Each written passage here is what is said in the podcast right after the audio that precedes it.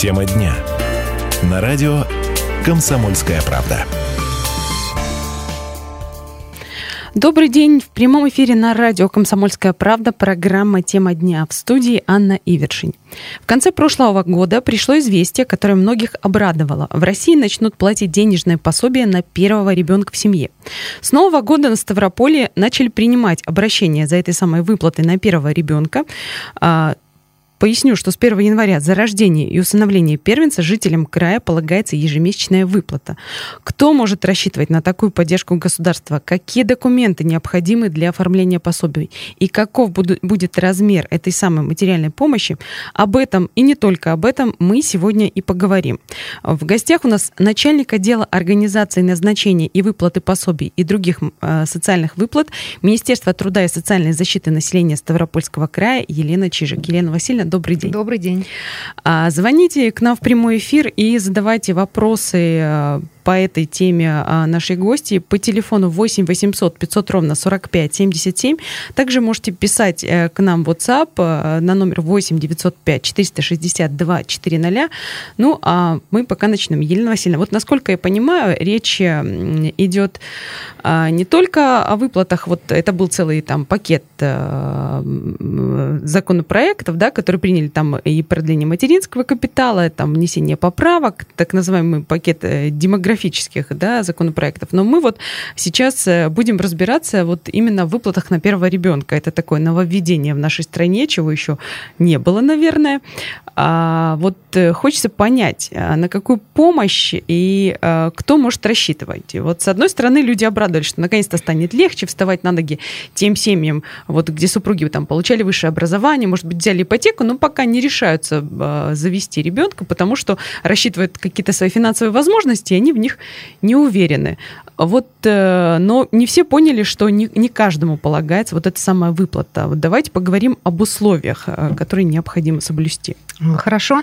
А, хочу сказать, что действительно демографическая политика стала сейчас одним из ключевых аспектов, проводимой в целом российской государственной политики. И вот одна из новых инициатив президента – это ежемесячная выплата на первого ребенка она будет назначаться при соблюдении ряда условий, одним из которых является обязательное рождение либо усыновление ребенка с 1 января 2018 года. То есть дети, рожденные mm-hmm. в декабре, там, 17, в ноябре и так далее, а, право на эту выплату иметь не будут. Семьи, в которых дети появились в 2017 году.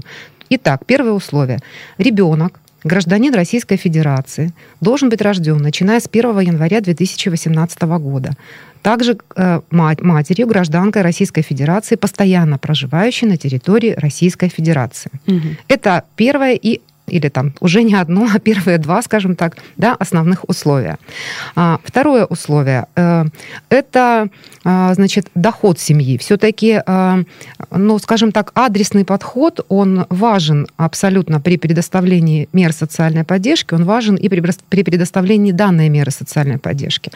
Она, эта выплата будет осуществляться только тем семьям, где, прожиточ, где размер среднедушевого дохода в семье менее полуторакратного прожиточного минимума минимума, установленного в субъекте за третий квартал 2017 года. А, и размер этой выплаты тоже будет равен а, размеру прожиточного минимума ребенка в субъекте, установленному также в соответствии с определенным нормативно-правовым актом субъекта.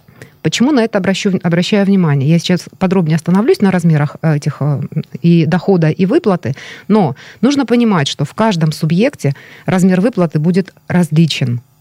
Будет, будет зависеть угу. от того, а, и условия, скажем так, ее предоставления, доход семьи будет также э, различен. То есть я к тому, что не нужно ориентироваться, что если где-то, например, там а, на севере, да, а, размер прожиточного минимума установлен 15 тысяч рублей, значит, и в Ставропольском крае должна быть такая же выплата.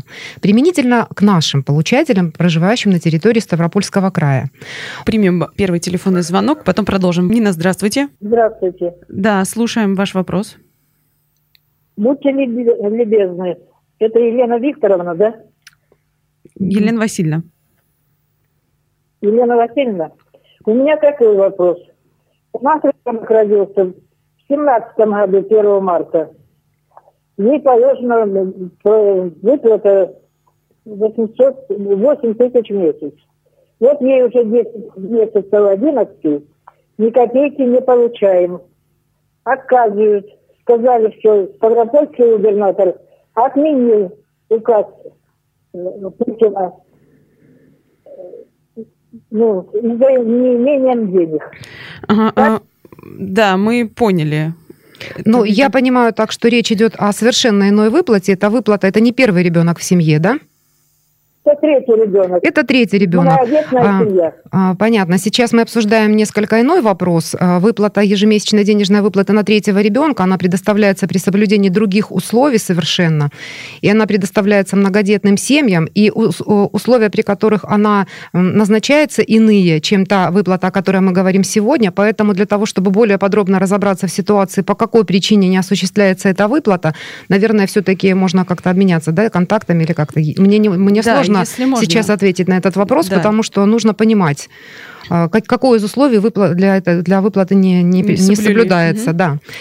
Вот, давайте э, Все-таки вернемся, да. да. Э, итак, итак, давайте вернемся к выплатам. Значит, э, в соответствии с постановлением правительства Ставропольского края в третьем кварт... за третий квартал 2017 года прожиточный минимум а, на ребенка составил 9123 рубля. То есть размер выплаты, которая будет устанавливаться на первого ребенка в Ставропольском крае, который рожден с января 2018 года, будет 9123 рубля. Это вот в этом году, в 2018? Это, да, в 2018 угу. году. Теперь применительно к доходу. Я говорила говорила о том, что доход семьи не должен превысить полуторакратный прожиточный минимум, установленный для трудоспособного населения.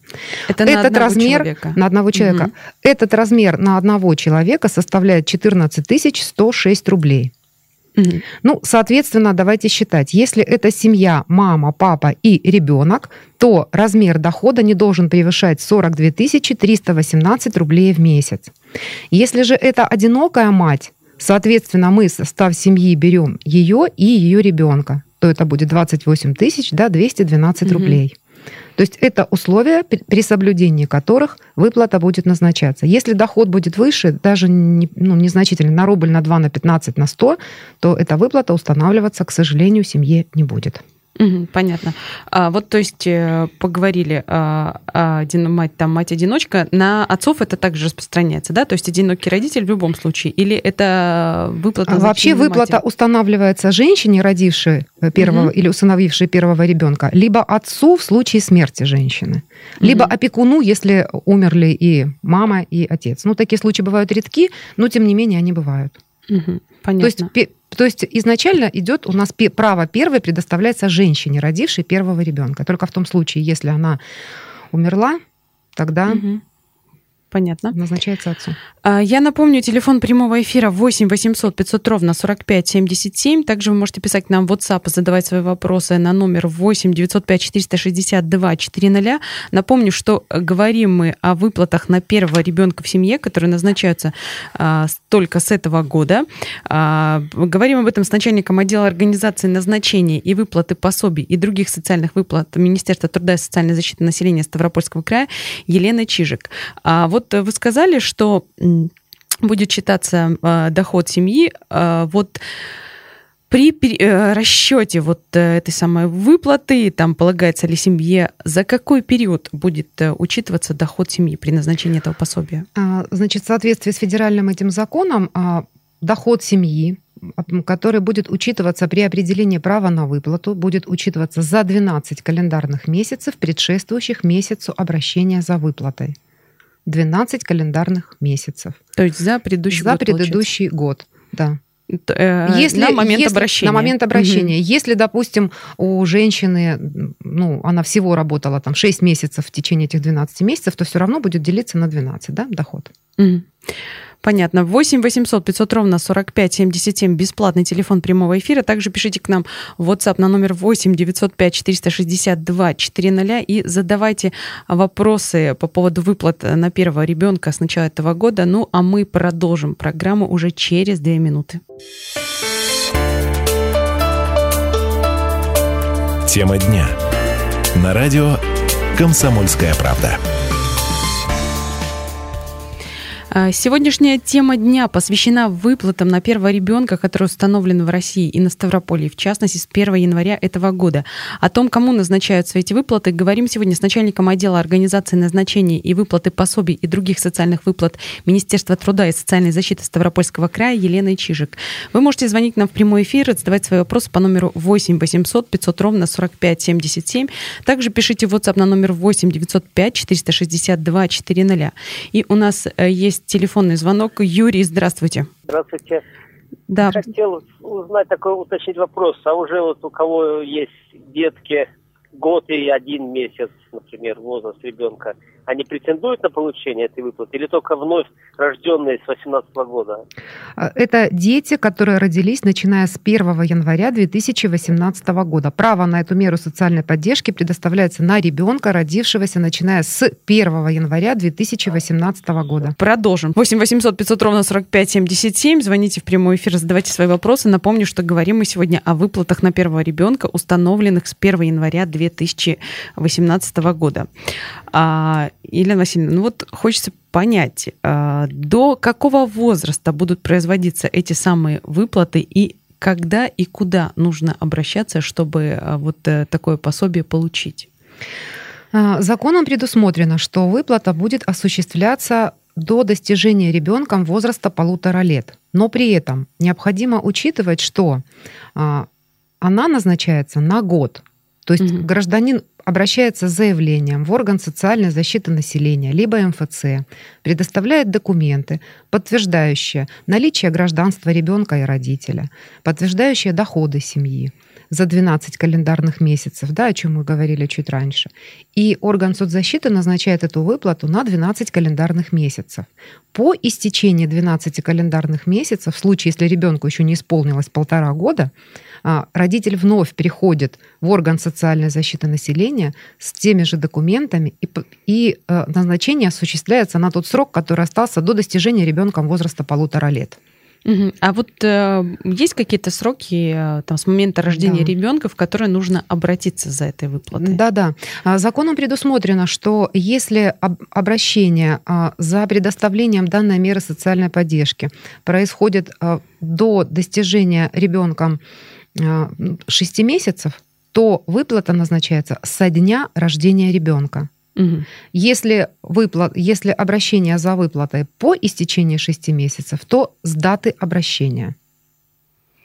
То есть если, угу. обрат, если женщина обратится, пока ребенку будет 3 месяца да, или 4, то мы, вер, ну, мы назначим выплату с, с даты рождения ребенка. Если она обратится, когда ребенку уже 7 месяцев исполнилось, то тогда с даты ее обращения.